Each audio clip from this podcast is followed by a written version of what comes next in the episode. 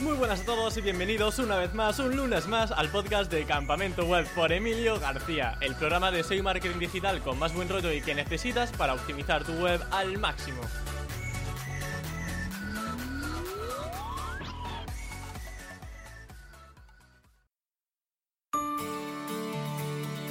El mundillo de las tiendas online siempre es un tema que suscita interés. Todos hemos escuchado hablar alguna vez de la palabra e-commerce, pero ¿cómo se hace una tienda online que verdaderamente sea rentable? ¿Cómo hacemos que genere ingresos?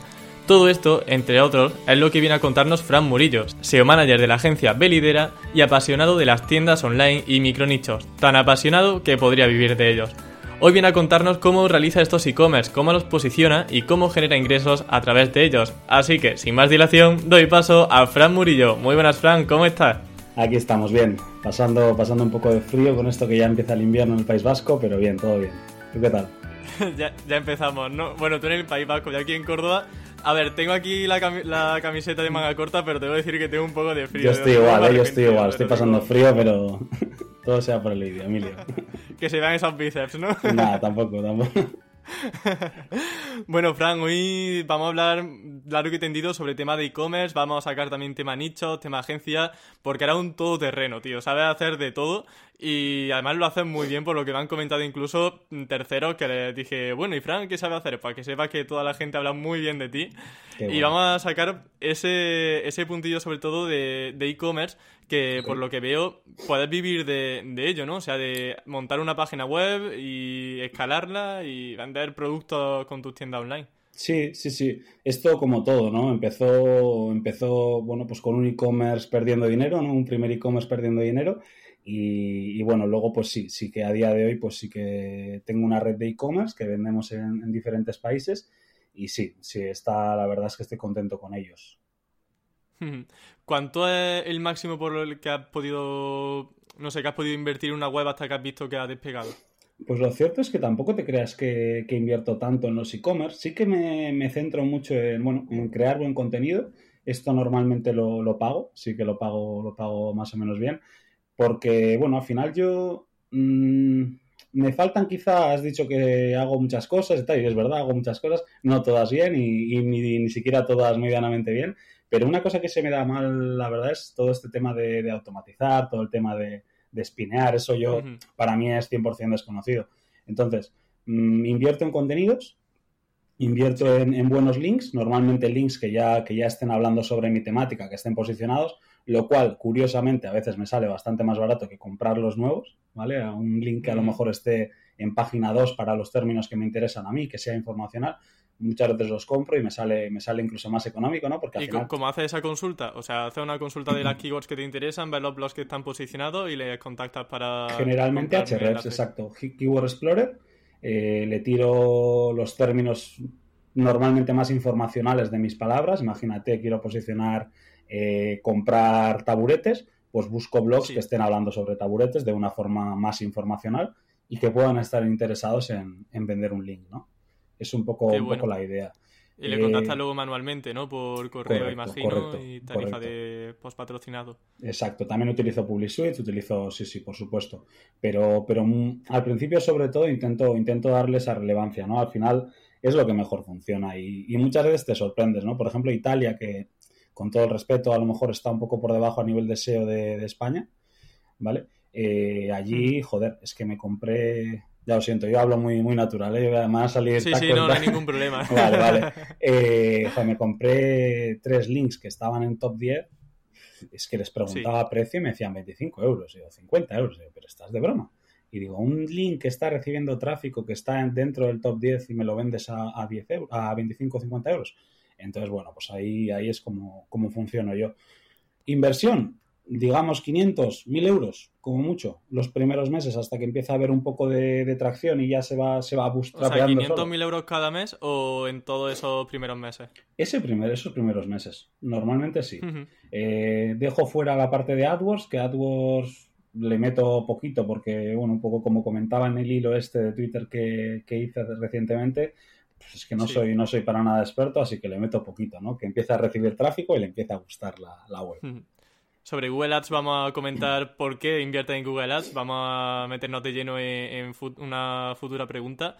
También para indagar un poco en este tema del link building, que sé que a mucha gente le suscita mucho interés porque no saben del todo cómo aplicar esta estrategia. Mm, a la hora de, por ejemplo, has comentado que ves los sitios que están mejor posicionados para una keyword. ¿Contrata un enlace que ahora se está poniendo de moda? ¿Contrata un enlace en un post que ya existe o pide un artículo nuevo? Normalmente le, pido que me lo ponga en ese link, ¿eh? o sea, en ese, en ese post que, es, que ya está posicionado. Eh, claro, es que me, había dado esa, esa. Sí, sí. No sé, esa impresión. Y, o sea, un artículo que ya existe le pone el link. No sueles pedir artículos nuevos no me interesa. Al final ahí no es bueno, ¿no? Para el blog. Al final yo creo que antes, en esto del SEO, antes yo creo que todos hacíamos un poco lo mismo, ¿no? Crear reseñas, yo me acuerdo que, lo que aprendí y lo que veía un poco era crear una reseña, pues incluso la gente contrataba o espineaba textos o traducía textos para la reseña y eso te das cuenta que al final no tiene mucho sentido, ¿no? En, sobre todo en nichos un poco más, menos permisivos, por así decirlo. En el de los cerrajeros, pues podrás hacer lo que te dé la gana y en nichos similares podrás hacer lo que te, lo que te aparezca. Pero, pero en nichos un poco más limpios, por así decirlo, sí que es cierto que eso no tiene sentido. Al final a ti lo que te interesa es tener una pequeña red de webs en top 100 que te esté enlazando a ti, ¿no? Al final eso es lo que te interesa. Yo, por tanto, lo que intento es mm, un poco mi métrica principal, ¿no? El KPI principal es cuántos posts tengo en top 100, en top 30 y en top 10 para apuntándome a mí. Es un poco la idea. Qué bueno. Qué bueno. Bueno, me he empezado por link building, que suele ser lo que se deja para el final eh, normalmente en explicaciones, pero es que me parece algo súper relevante. Lo y me gusta mucho tu metodología. claro. Eh, quería preguntarte, ahora sí, por algo que se suele hacer un poco más al comienzo de un proyecto, que es encontrar ese producto ideal sobre el que montar una tienda online. ¿Cuál es tu metodología para seleccionar el producto adecuado? Vale, supongo que al final le, vas cogiendo un poco el truco, ¿no? Y como todo, al final, pues como todas las monetizaciones, al final le vas ganando, ganando cierto ojo de, bueno, vas acertando cada vez más, ¿no? Por así decirlo, fallando cada vez bueno ya directo. Claro, claro, entonces coges ese instinto asesino, ¿no? Pero bueno, al principio yo, yo lo que un poco busco son cosas muy concretas, ¿vale? Un producto pequeño, pequeño ¿por qué? Porque voy a poder almacenarlo de forma económica, y voy a poder enviarlo de forma económica, ¿vale? Que son dos enemigos del e-commerce, ¿sí? Porque al final, imagínate, tienes que alquilar un local de 100 metros para guardar tus sillones, pues estás en la mierda, estás, estás muy mal. Total. ¿Vale? No es, no es lo mismo que si yo tengo, pues yo por ejemplo, no me, no me da cosa decirlo, yo he tenido la casa de mis padres hecha un Cristo durante una temporada.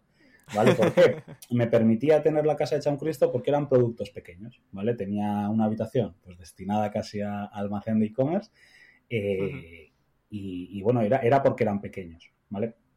Otra cosa que me fijo es que no tenga caducidad, que no tenga modas, ¿vale? Al final la caducidad es, enemigo, ¿no? Al final te, das cuenta de que tú tienes que hacer una provisión de, ventas muy importante y eso es algo que, desde luego, como primer e-commerce no es una buena idea, ¿vale? Porque normalmente las expectativas de un proyecto siempre son, ya dicen, ¿no? Divídelo por la mitad y quítale otro, otro medio, ¿no? A tu previsión de ventas. Entonces, entiendo que no es bueno para ser un primer e-commerce que tenga caducidad. Que tenga modas, pues un poco lo mismo. Ahora mismo, por ejemplo, un producto que, si miráis las búsquedas es terrible son las mascarillas personalizadas. ¿Cuánto van a durar? Pues yo que sé, espero que poco, espero que poco, espero que para cuando se publique esto ya no haya nada, ¿no? Pero me parece que es un poco inviable. Pero a lo que voy es que yo no me preocuparía en construir un negocio para en un año, dos años, tener que, tener que pivotarlo no me preocuparía, la verdad, no, me, no lo haría. Eh, y luego, pues me gusta que tenga búsquedas, que tenga búsquedas y no, que no haya competidores demasiado relevantes. ¿sí? Que no sea, que no sea que yo tenga que entrar por precio, porque si entro por precio, tarde o temprano voy a, voy a palmar. Entonces no. Eh, en cuanto a volumen de búsqueda, una cifra aproximada, un mínimo por el que debamos fijarnos. Pues más que mínimo, yo me fijaría que la tendencia sea alcista, y no solo la tendencia que tú ves en Google, sino la tendencia que tú ves a, pie de calle. Si, yo, por ejemplo, estoy vendiendo un producto, eh, por ejemplo, mi primer e-commerce, una imprenta online, ¿tenderá para arriba? Pues yo creo que no. Creo que no y, te lo voy a explicar. Es posible que haya ciertos años en los que, pues bueno, mi padre, gente de la edad de gente mayor, mayor, con esto de mayor, cuidado, a ver quién, quién me escucha, ¿no? Pero gente, gente de 50 años, por ejemplo, es posible que esos clientes entren en el sector y entren a comprar imprenta, ¿no? Es posible que el volumen crezca, pero que no sea real. A día de hoy, cada vez más, eh, y lo digo yo que tengo, sigo teniendo ese proyecto, ¿no? Cada vez más estas empresas están pasando a un, a un modelo digital. Entonces, mm, ese producto, por ejemplo, yo no, no haría, no vas a hacer carrera de él seguramente, ¿no? Habrá pocas, habrá muy especializadas, pero creo que no es, no es un, sector de, futuro tal y como está. A lo mejor alguien sale, saca algo, algo chulo y da la vuelta, pero tal y como está, no. Entonces, búsquedas. Pues para, que te, para ponerte un ejemplo, yo la, el primer e-commerce que monté ya queriendo montar un e-commerce, no el de la imprenta este que te comento, fue, fue un e-commerce que tenía al principio 1.600 búsquedas, ¿vale? En sus primeros meses pues facturaba 2.000 euros, alrededor de 2.000 euros, que bueno, no es una cifra grande, ¿sí? Y, a día de hoy las búsquedas creo que son 6.000 para la, para la palabra clave principal. ¿eh? El acumulado es bastante más, pero bueno, 6.000. Así que bueno, es un sector, un nicho que está creciendo. Está creciendo. Vale. ¿Google Trends también la utilizas para ver esa tendencia que comentaba y ver un poco por dónde va la sociedad? Sí, la uso, la uso. Es uno de los pasos rápidos que hago. Pero, pero ya te digo, sobre todo me fijo un poco en, el sentido común este, ¿no? Que, muchas veces fallarás porque nadie, nadie aquí hace previsiones, ¿no? Eh, previsiones demasiado acertadas, pero bueno, sí que, sí que me fijo también en trends. Vale, también para alguien, por ejemplo, que no tenga mucha inspiración y, diga, y digan, joder, es que no soy tan creativo como Frank, que, que encuentra aquí cosas aquí a tutiplén, ¿Qué herramientas pueden tener ellos para tener alguna idea de palabra clave o de temática con la que abarcar y montar su primera tienda online? Vale, las herramientas, las más accesibles son Etsy, ¿vale? Etsy es un producto, o sea, es un producto, es un proyecto muy potente, ¿vale? Pero es un proyecto muy potente en el que ofrece a creadores, ofrece vender, ¿no? Lo conoceréis seguramente todos. Eh, ahí salen muchos nichos, ahí hay mucho, ahí hay tienes que ver el interés, ¿no? Tienes que ver, oye, pues esto, esto parece que tiene pegada, esto parece que se está vendiendo, ¿vale? Y luego tienes que entender tú si eso lo puedes vender a través del SEO, si lo tienes que, trabajar con Facebook o cómo. Pero en Eche hay mucho, hay mucha cosa chula. ¿Cómo sabes si se puede abarcar con SEO y cómo si lo va a tener que vender con Facebook? Con las búsquedas, un poco tú una vez ves un producto y te gusta, pues por ejemplo, imagínate que ves un, yo qué sé, esto, esto de las botellas, por ejemplo, artesanales, las botellas estas eh, joder, ahora mismo todo el mundo tiene una botellita de agua propia, ¿no? Sí, mini de estas para llevarte a tu cuarto cuando te vas de senderismo. Correcto. Mm. Esto de las botellas personalizadas lo podíamos haber visto en Etsy. Yo no, yo no entré, ¿vale? No, no lo vi, pero bueno, es, un típico producto que puede aparecer ahí. Pues yo una vez veo ese producto, me pongo a buscar en, en pues si tienes Hrefs en Hrefs, si no, pues en Keyword Planner y me pongo a buscar un poco quién está vendiendo esto. ¿Tiene búsquedas? ¿Tiene tráfico esta persona? ¿Tiene tráfico de marca o tiene tráfico de, transaccional, de comprar botella personalizada X? Entonces es un poco como, como yo lo busco. Imagino también, Flipa, no sé si la utilizarás también para espiar con este research y ver qué tiendas online existen ahora. Sí, sí, sí. A ver, yo, yo lo cierto es que, bueno, me aprendí aquí todo lo que tenía que aprender, pues lo aprendí en, España, ¿no? En, pues de, tu blog, de, de Chuiso, de, bueno, muchísimos más, ¿no? Que no haríamos la entrevista solo mencionando. Pero, pero bueno, es cierto, es cierto que, yo a día de, bueno, desde hace varios años sí que me centro más en el mercado inglés, porque al final, mm, sin complejos, ¿no? Van por delante. Antes te he dicho que mi opinión va, Italia va por detrás, pues Estados Unidos va por delante y muy por delante. Entonces, flipa. Eh, Indie Hackers, eh, Starter Story, eh, el blog de Shopify este en el que te cuentan también casos concretos todo ese tipo de, revistas o blogs son los que un poco yo leo. Y ahí sacas tendencias también muy chulas. Ahí sacas cosas que, bueno, si triunfan allí no tiene por qué triunfar aquí, pero sí que es cierto que si lo mueves bien, pues puede tener. Qué bien, imagino también que tendrás que verificar que ese tráfico que se muestra en esas páginas web está verificado, ¿no? Porque a lo mejor hay algunas páginas web que no pone que ese tráfico está verificado y igual te la cuelan un poco por ahí. Totalmente, totalmente. Yo la verdad que en Flipa nunca he comprado y he vendido un par de veces o tres y, a ver, hay mucha, mucha estafa, por lo que tengo entendido. Por eso, yo lo he comentado por eso, porque hay sitios que no te pone la verificación del tráfico y eso siempre está bien que, lo incluya. Totalmente. Eh, ya una vez tenemos esa palabra clave, esa temática, ¿en qué CMS se suele montar ese e-commerce? Vale. Te voy a decir otro, otro tip que utilizo antes de... Te corto, ¿eh? Te, ah, vale, sí, genial. otro, otro tip ¿vale? Otra cosa que también suelo hacer es los sellos típicos de confianza, de confianza online, de, de Comi y demás. Ahí sí que es cierto que todos los que tienen ese sello van medianamente en serio con e-commerce, ¿vale? Van medianamente. Si tienes 400 euros para pagar un sello que no te aporta demasiado, mm, puede ser por dos motivos, ¿no? O bien por desconocimiento o bien por porque vas en serio y quieres, quieres bueno, pues quiero mi tienda full equip, ¿no? Como he tenido ciertos clientes o como...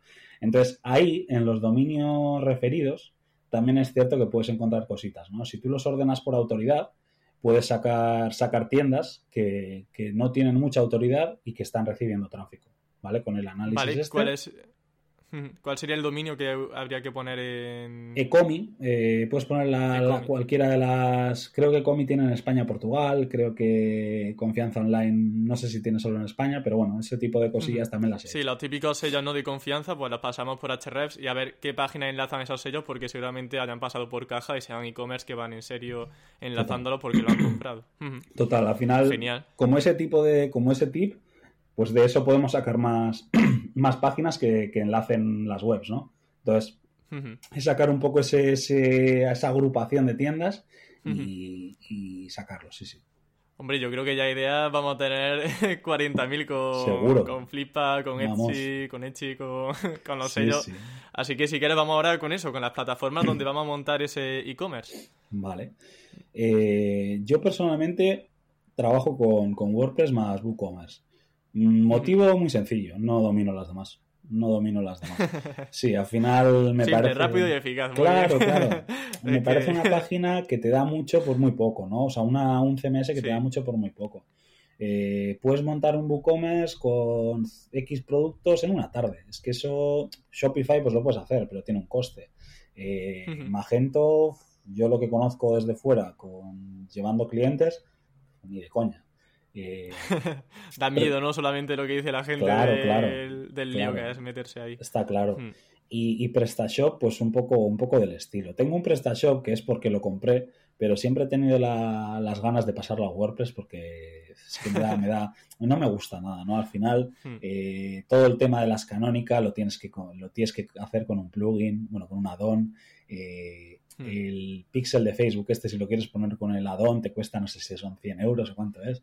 Y dices, joder, que está bien. que, siempre hay que pasar por caja. Claro, que está hmm. bien, que hay que pagar. Y yo no, no soy, no seré yo el que diga, no, no, yo quiero sacar dinero de, sin invertir.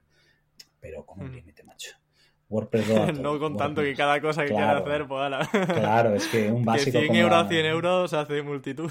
Es que es así, un básico como las canónicas no me lo incluyes. Digo, bueno, pues por lo menos ponme, ponme un parche gratis, ¿no? Pero bueno.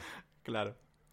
Muy bien, entonces bueno, vamos con WooCommerce y una vez montamos ese WooCommerce, vamos al siguiente paso. ¿Cómo hacemos la optimización SEO? Eh, ¿Qué es eso que nunca olvida y que siempre es una A, B y C dentro de tus e-commerce? A nivel de optimización de texto, de estructura web, de interlinking.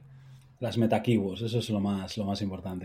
lo más importante. Eh, al final intento, como te digo, no intento trabajar bien la estructura de enlaces internos, ¿vale? Intento trabajarla bien, que, realmente no, no, tiene, para este tipo de e-commerce no tiene tanta ciencia. Es cierto que si te toca un blog de contenidos como cliente de estos que tiene eh, cientos de miles de, URLs, estás un poco más jodido. Pero para un e-commerce de esto es bastante sencillo, ¿no? Enlaza más a la página que más te interesa, siempre que tenga sentido, y fuera, no te tienes que preocupar demasiado. El menú siempre intento que sea bastante transaccional, el menú superior. No, no me lío ahí poniendo eh, sobre mí, mi cuenta, ni, ni, mierdas de estas, la verdad. Normalmente trabajo con, un menú bastante transaccional porque al final es un nicho y ese nicho lo que quiere la gente es comprar o informarse. Entonces lo hago bastante, bastante transaccional en ese sentido. Y luego, pues a nivel de SEO, trabajar un poco todo lo de las metas, que a mí me parece un factor importante. Eh, tema de, de fax, pues bueno, si me parece relevante las añado, si no, ni las añado. Mm, y luego lo que te decía antes, ¿no? Un buen contenido. Un buen contenido y una buena estructura. O sea, que el contenido dentro de categoría siempre al 100%. Sí. ¿Lo sueles poner al principio o debajo de los productos Lo pongo debajo, pero lo pongo debajo gracias a, a mi amigo Miguel Ángel, que supongo que lo que está escuchando.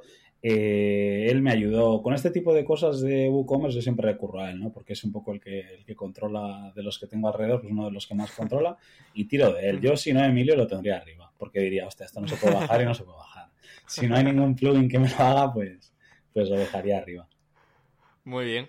Eh, imagino también que dentro de esa categoría también enlaza, hace interlinking hacia otras categorías relacionadas, ¿no? Correcto, correcto. Un poco lo que. Teniendo un poco. Siempre teniendo de fondo eh, al usuario, ¿vale? Que suena muy bonito esto, pues intento lógicamente tirar más a las, a las categorías que más me interesen, ¿no? Siempre que tenga sentido dentro de, de ese silo. Y luego, aparte de la categoría. Bueno, también has comentado que te preocupas mucho por las metas. Eh, yo también me preocupo muchísimo por las metas porque creo que sin un buen título, por ejemplo, mm, es imposible posicionar. Tengo curiosidad por qué enfoque le da a los títulos de las categorías. O sea, simplemente, por ejemplo, vamos a poner el caso de que el e-commerce es de estuches. Sueles poner, por ejemplo, estuches escolares y luego tu marca, pones comprar, estuches escolares baratos, envío 24 horas y luego tu marca. ¿Qué estructura suelen tener? Pues mira, suelo ir probando. Una vez estoy, estoy ya primero o estoy en las primeras posiciones, ya me empiezo a poner nervioso porque ya no tengo tanto trabajo. Entonces ya empiezo a cambiar y, empiezo a hacer pruebas. Un test A-B, lo que, lo que la gente que sabe le llamaría test A-B, pero a lo cutre, ¿no? Y, es como lo hago. Eh, yo tiraría por, en principio por comprar, salvo que yo piense que la, que la intención de búsqueda no sea comprar, sino sea comparar o sea, mm, al final depende, ¿no? Eh, esto de los números, si es una categoría, si es un proyecto en el que hay mucho, bueno, que premia el tener mucho catálogo, pongo el número de productos que hay. Por ejemplo, 150 estuches, estuches, no, no escolares, escolares eh, o lo que sea. Y luego la marca, pues siempre. Sí. Genial. Imagino también que el blog sería una pata importante para esas keywords informativas. ¿O no suele hacer ese tipo de blogs en sí, mucho, mucho.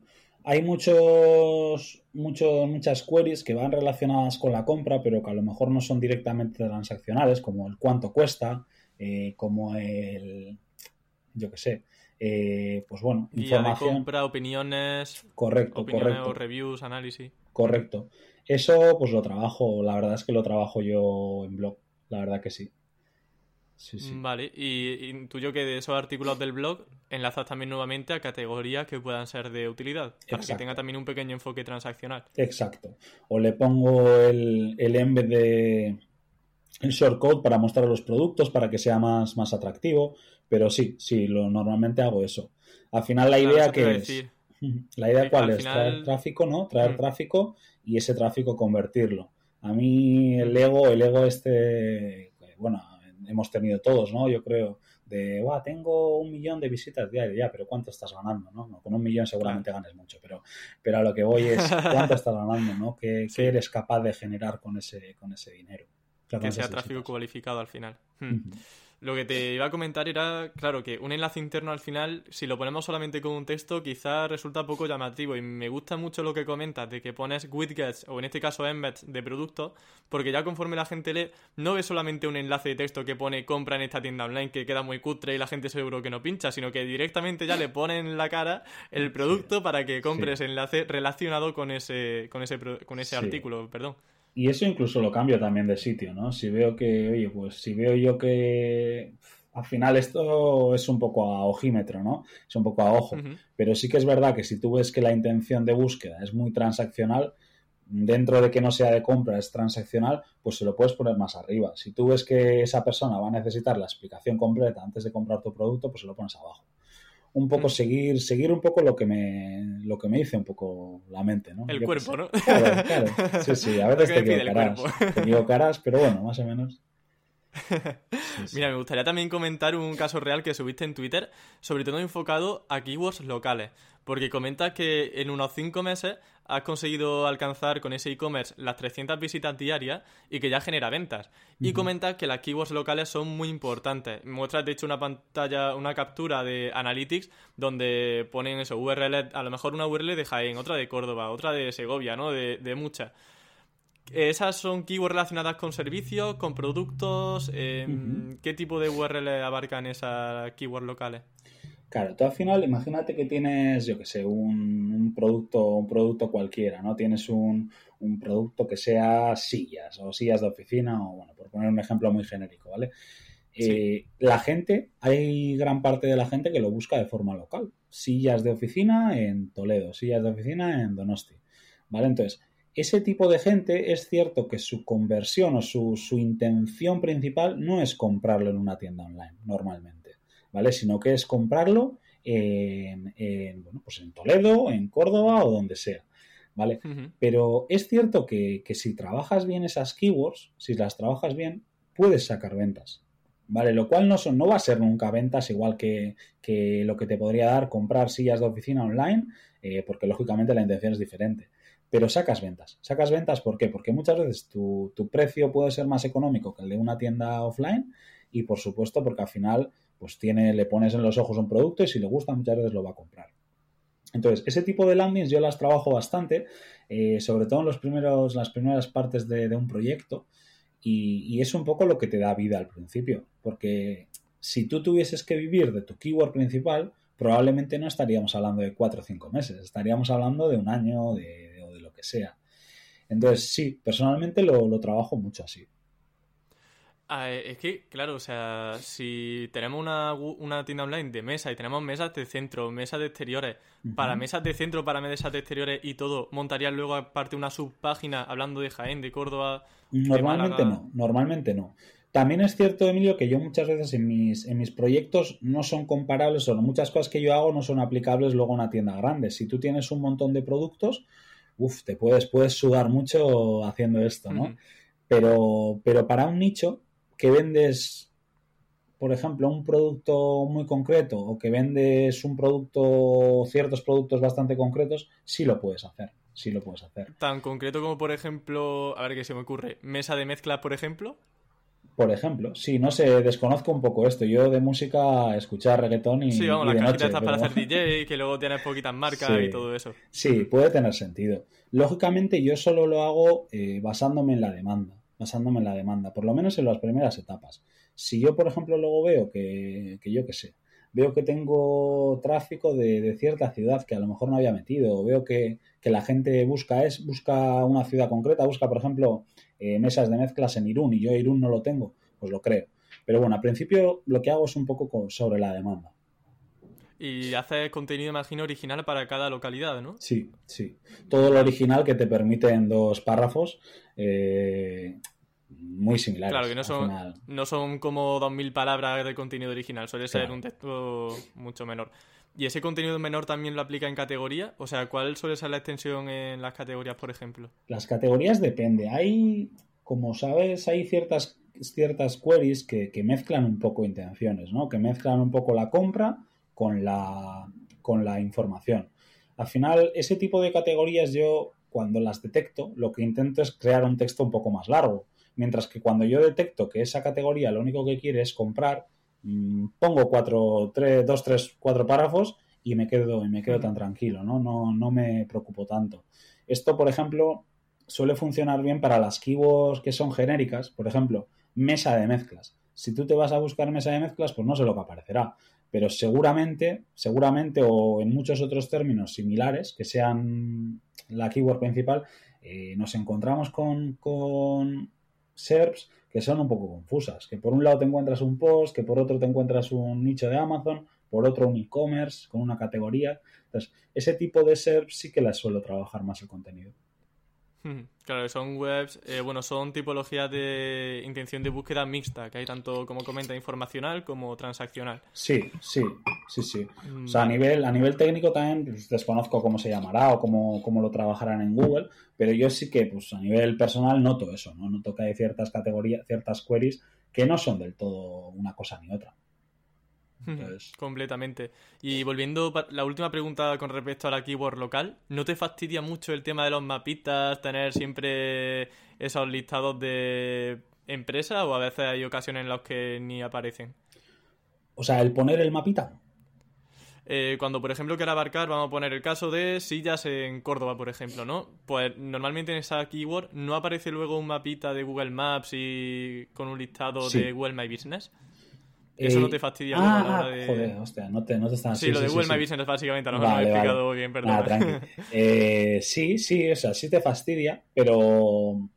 Pero bueno, al final yo, yo lo que intento es aumentar el, las keywords potenciales, por así decirlo. Al final, lo que te he dicho antes, ¿no? Si, por ejemplo, la keyword principal tiene 6.000 búsquedas, luego vas a tener otras búsquedas subyacentes o, o alrededor ¿vale? Que te ayuden a, mejorar un poco ese, ese, ese potencial de búsquedas, ¿vale? Entonces, yo, por ejemplo, posiciono sillas de oficina en Córdoba, que vamos a decir que tiene 300 búsquedas, yo, mi potencial de, tráfico es superior, o sea, son 300 búsquedas más que yo me puedo comer para mí. Entonces, lógicamente, habrá sitios en los que muestre el mapa, habrá sitios en los que no lo muestre, pero siempre, siempre, siempre mi potencial va a crecer. Mi potencial va a crecer. Y de hecho, en, en, muchos, en muchos casos de este tipo, eh, yo me he dado cuenta que no me ha aparecido el mapa y lógicamente ahí se nota muchísimo más, ¿no? Se nota, al final, un estar primero sin mapa, pues a lo mejor te, trae un 30%, ¿no? Mientras que estar primero con, mapas por encima ya está siendo un cuarto o quinto puesto. Entonces sí, lógicamente sí, totalmente de acuerdo. Vale, vamos a pasar ahora a otro tramo que de hecho ya salió al comienzo de la entrevista, que es sobre Google Ads. Eh, es curioso porque comentas que para salir del sandbox una estrategia que utiliza es invertir en Google Ads. Entonces me gustaría saber en primer lugar cuánto suele invertir para anunciarte en Google mediante Google Ads, básicamente. Vale. Yo, mira, normalmente lo que, lo que pongo en Google Ads son las keywords transaccionales, ¿vale? Las keywords transaccionales, pues comprar, precio, todas estas, ¿no? Eh, las pongo, ¿vale? Las, la, creo una campaña con estas keywords enfocando a la landing que de verdad va a posicionar por eso, ¿vale? No, no a otra, no a una landing de venta ni a nada, sino a esa landing. Y, normalmente lo que suelo invertir son 3 euros al día, ¿vale? Alguno dirá, ¿qué rata? Pues sí, la verdad es que sí. Pero soy rata porque, porque claro, es cierto, es cierto que con Google Ads yo muy pocas veces he sido capaz de hacerlo rentable hacerlo rentable me refiero a sacar dinero de ello, no, no a que más o menos hagas, hagas empate, ¿no? Eh, muy pocas veces. En fechas muy señaladas, en Black Friday, en Navidad, que la gente parece que la conversión se dispara, ¿no? La gente va, va con el cuchillo a pero, pero si no, yo casi nunca he sido capaz. Entonces, yo invierto, pues vamos a decir, 100 euros, 3 euros al día aproximadamente son 100 euros, 90, 100 euros. Eh, y es con lo que con lo que va saliendo. La verdad que va saliendo. ¿Durante cuánto tiempo? Intuyo que por lo que has comentado, tres meses, cuatro meses. hasta que, hasta que el tráfico ya empieza a despegar. Al final yo, yo entiendo, entiendo el SEO como. De hecho, hay un post de Nat Eliasson, de, bueno, es un chico estadounidense que tiene una agencia que se llama Growth Machine, ¿vale? Que está, Growth Machine, que está muy, muy chula, hmm. ¿vale? Y hablan, publican posts bastante chulos y, este chico habla de, lo llama Authority Threshold, ¿vale? Un poco como el mínimo viable que tú necesitas de autoridad, y no solo hablando de enlaces, sino de contenido, enlaces y todo mezclado, el mínimo que tú necesitas para, para rankear, ¿vale? Entonces, yo entiendo que eso tiene bastante sentido, ¿no? Hay un mínimo en el que tú, Google dice, bueno, este ya es suficiente, ¿no? Este ya es mayor, vamos a darle las llaves del coche. Y ahí es cuando, cuando tú empiezas a subir. Entonces, yo cuando veo que ese, que ese Authority Threshold se ha pasado, yo ya la suelo quitar de forma progresiva. De hecho, en la captura que compartí se ve, ¿no? Que voy empezando poco a poco con los ads y voy quitándolos conforme el tráfico orgánico crece. ¿Y cuánto tiempo suele ser de media? ¿Es muy variante o has detectado que a lo mejor cada X meses suele haber un crecimiento del tráfico? Pues yo haciendo esto y, un poco haciendo el inbuilding de calidad, lo que te digo, ¿no? Posts que ya están, que ya están recibiendo tráfico, que te traen a ti ese tráfico, que es, al final lo importante. Y, pues te diría que cuatro meses, cinco meses puede, puedes llegar. Lógicamente, esto que os digo, estos números que os digo, pues son como para cogerlos y enrollarlos y tirarlos, ¿no? Son mis nichos, son mi forma de hacer las webs, que a lo mejor no, no encajan con, la tuya o con la, con la de, las, de los demás, ¿no? Otro probablemente sea mucho mejor, mucho más rápido, tenga un método mucho más efectivo y otro probablemente pues coja y como ha pasado a mí con muchos alumnos de, de la uni, ¿no? que salen muy motivados de, la clase y dicen, voy a hacerme un nicho y muchas veces pues no, no llegan a hacerlo o incluso fracasan en ese sentido ¿no? y, se rinden demasiado pronto. Entonces es, es, totalmente personal, pero bueno, normalmente cuatro o cinco meses supongo. Ok, pues qué bueno, Fran. Creo que la parte de e-commerce ya la hemos dejado bastante bien cerrada. Hemos hablado de contenido, de enlaces y un poquito de todo. Vamos a ir a otro aspecto interesante que es tu perfil también como consultor eh, dentro de la agencia Belidera. En vuestro caso, además, hay algo muy curioso que es lo que vosotros llamáis Autiseo, ¿no? ¿En qué consiste este servicio? Sí, es un, es un proyecto nuevo, ¿vale? Es un proyecto nuevo que nace un poco de, bueno, pues yo en, la universidad y demás, o cuando me ha tocado dar, dar presupuestos de auditoría en la, en la agencia, pues lógicamente una auditoría, como tú bien sabes, Emilio, lleva mucho tiempo, lleva mucho tiempo. Y al final no la puedes regalar, ¿vale? Tú no puedes vender una auditoría a 50 euros, ¿por qué no? Porque o no va a ser una buena auditoría o, no vas a auditarla, no vas a no vas a llevarte dedicarle todo el tiempo, claro, que requiere. Claro. Entonces, este proyecto de qué nace, pues de, un poco de, acercar estas auditorías profesionales a un cliente que a lo mejor no, no está acostumbrado a ellos, ¿no? Una pyme, por ejemplo, una empresa pequeña, tú le das un presupuesto de 6.000 euros de una auditoría o 3.000 euros y se echa las manos a la cabeza y con toda la razón, porque lo primero que te va a decir, pero ¿esto qué me va a dar? Y tú la respuesta clara es, no te va a dar nada, solo me va a decir a mí qué errores tiene tu web, ¿no? Y me va, me va a hacer dibujar un poco un plan de, un plan de acción. Entonces, este tipo de auditorías que son, pues consiste en una auditoría en vídeo, son unos 40 minutos y se utilizan al final, pues como todos sabéis, las mismas herramientas, ¿no? Al final no, pues utilizas Screaming Frogs, eh, Screaming Frog, HRS y demás. Y, un poco en estos 40 minutos, pues la idea es sacar los errores, ¿vale? Y, dar recomendaciones accionables. Si, si yo, por ejemplo, veo que tienes un, un contenido duplicado, pues te lo digo. Si veo que tienes un error, yo qué sé, que tienes diferentes versiones de la web en live, pues te lo digo también. Y, eso, al final no, no es engañar a nadie en el sentido de que no, no quiero engañar a nadie de, ojo, es que vas a pagar, vas a pagar X y, te voy a sacar todos los errores porque no, ¿vale? No, lógicamente es más barata a costa del tiempo que le dedicas. Y, pero bueno, está funcionando bien y al final los clientes, pues creo que están contentos, ¿no? Lo que me mandan por lo menos es, eso. Así que bueno, es un servicio que sí que, que gracias por mencionarlo y tal. Y sí, sí. Nada, hombre, además es que me resultó curioso porque ya te digo que, además, por ejemplo, en Webpositor hacíamos también videoanálisis eh, y funcionaba muy bien, algo realmente muy atractivo y que a los clientes realmente creo que puede serle de gran ayuda. No leerse un tochaco de 60 páginas, sino un vídeo de 40 minutos y se lo vas diciendo de far, además de una forma mucho más clara y de una forma mucho más directa. Totalmente, totalmente. Sí, sí, lo veo, lo veo chulo, la verdad. Yo es una cosa que yo, yo contrataría si, si, por ejemplo, se hiciesen de de Wix, de CRO, que hay en Estados Unidos varias que lo hacen, pues sí que me interesaría, ¿no? Muchas veces porque cuatro ojos ven más que dos y, pues si puedo tener la opinión de Emilio por, por un dinero que, es razonable, pues coño, me interesa, ¿no? 10.000 euros, por ejemplo, yo creo claro, que... Claro, al final cada uno lo que vale, Emilio, al final... Bueno, Frank, he visto también en Twitter, esto imagino que no lo haréis mucho en la agencia, pero una estrategia un poquito igual Black Cat, que consiste en comprar dominios expirados para montar en esos dominios expirados luego una página web. Algo que creo que suscita también mucho interés, al igual que esto del sandbox, del link building. ¿Dónde compra esos dominios expirados? Para que la gente curiosa pueda ir ahí. Sí, sí. Esto me lo, me lo comentó mi amigo Joel también, ¿no? Me dice, jo, no te hacía yo. Joel Pérez, ¿no? Sí, me dijo por WhatsApp, no te hacía yo con dominios inspirados y tal. Y es verdad, porque es lo que te decía antes, yo no sé de estas cosas. La verdad que no tengo, no tengo ni idea de, de automatizaciones y demás, ya aprenderé. Pero, pero bueno, al final dominios inspirados pues es algo sencillo, ¿no? Si tú sabes valorar un dominio para comprar un enlace, sabes valorarlo para, para comprar, para comprarlo y crear un proyecto. Entonces, ¿dónde los compro? Pues generalmente en Udot, ¿vale? Udot. Hmm. No, no por todos compramos ahí, me parece. Claro, claro. Todos los que conozco están ahí. Claro, no estoy del todo contento en, cierto, ciertas cosas, ¿no? Porque es verdad que, muchas veces cada mes me encuentro con, novedades, con las facturas y tal, pero sí, porque al final, al principio era, era muy, muy cómodo y muy, muy rentable, en el sentido que tú pagabas por el dominio y tal, pero luego han ido sumando cosas que digo, joder, yo qué sé. Sí, te montan un WordPress de repente. Claro. Yo de hecho se lo dije a Judot, te montan un WordPress sin yo pedirlo, y digo, pero esto Claro, claro.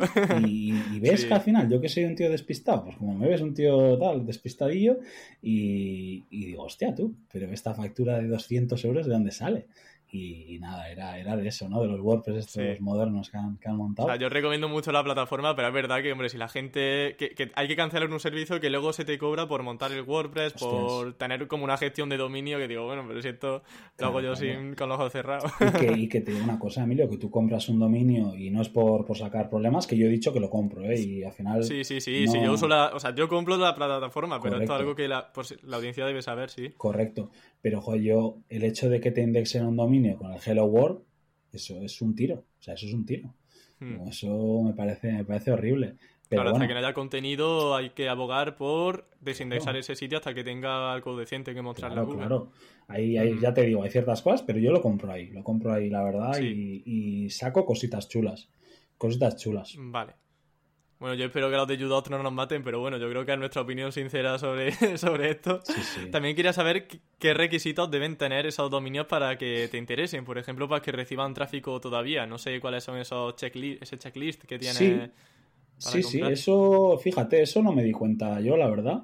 Eh, pero es verdad que lo creo que lo publicó Chuiso, o no sé quién lo, quién lo Sí. comentó. Alguien lo En comentó. un vídeo, sí, hace poco. Sí, y digo, coño, pues es verdad.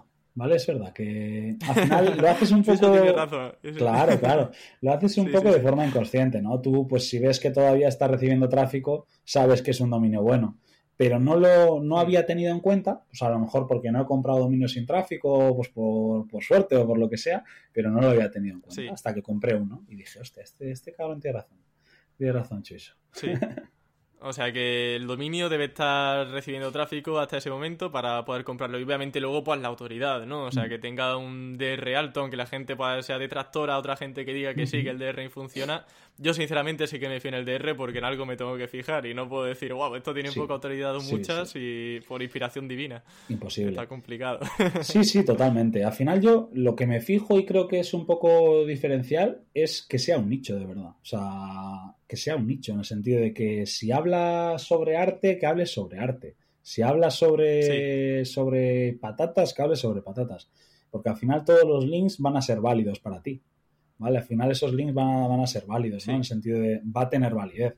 Por ejemplo, mi amigo Antoine compartió hace ya hace, hace X, más lo que tardamos en publicar la entrevista, compartió una, una, un tweet en el que mencionaba que había un dominio de Marine Le Pen, creo que era, y que estaba sacando un montón de dinero con afiliados y demás.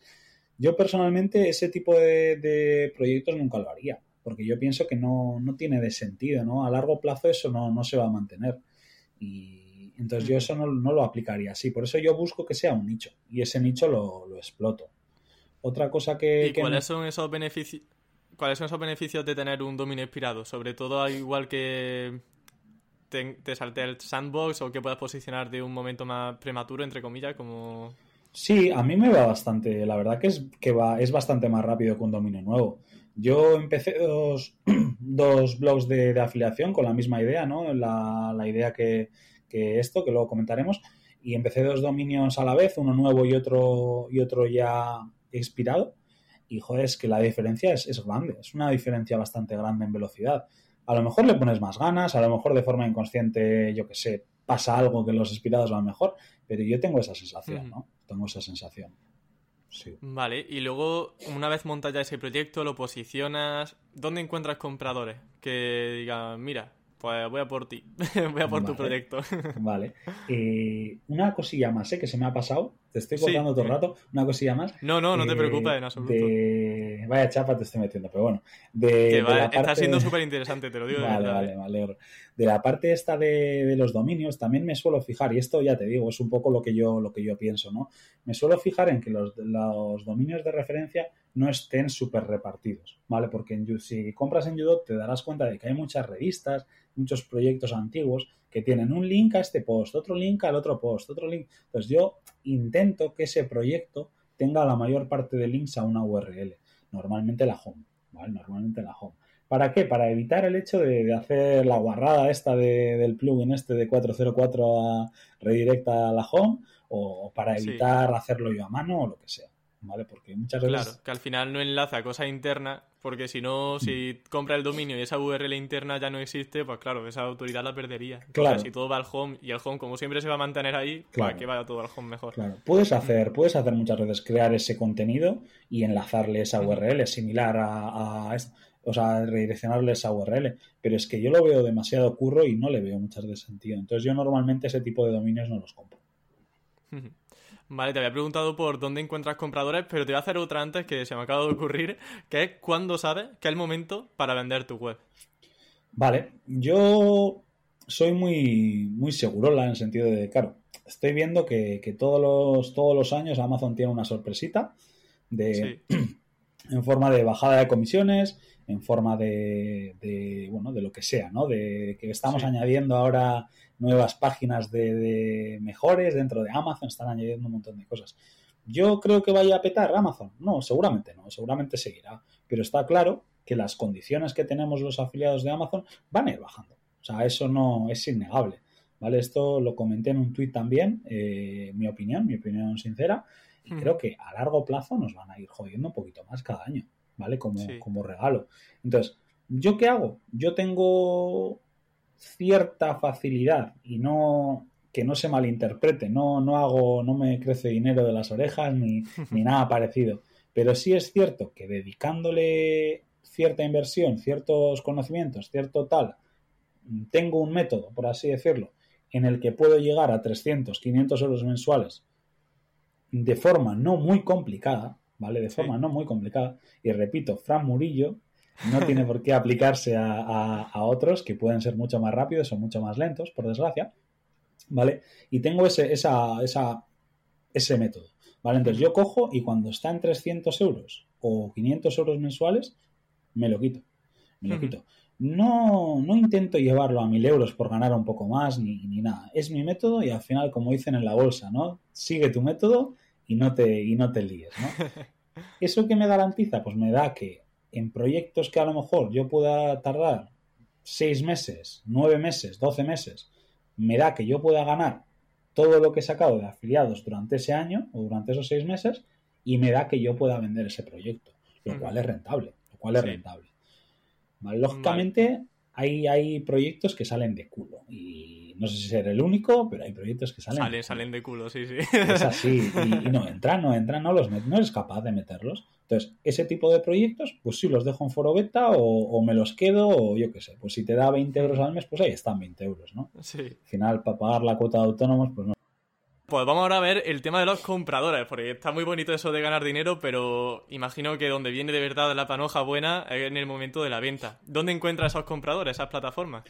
Vale, pues al principio yo ya te digo, no, no, no he tirado mucho de, de, España, de españoles, no porque, no por nada, sino porque es cierto que, que, que, bueno, que al final aquí pagamos menos, pagamos menos, es la, es la realidad, ¿no? Yo creo que, que está más devaluado todo en general, ¿no?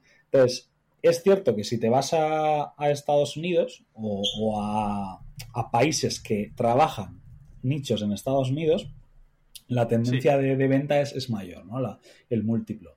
Aquí... ¿Qué diferencia suele haber? No pues iba eso ahora, ¿no me parece? Sí, yo aquí, aquí, no sé, no sé, ya me ayudarás tú a darle un poco porque yo tampoco es que haya vendido Quizá un por 24, creo yo. Por 12, por, 24. ¿Aquí por 24? Sí, con un poco de rintintín, pero a veces se llega. Bien jodido, ¿eh? Yo aquí, aquí de 12 a 16 y, veo, veo jodida, ¿eh? Pero, pero puede ser que haya de 24.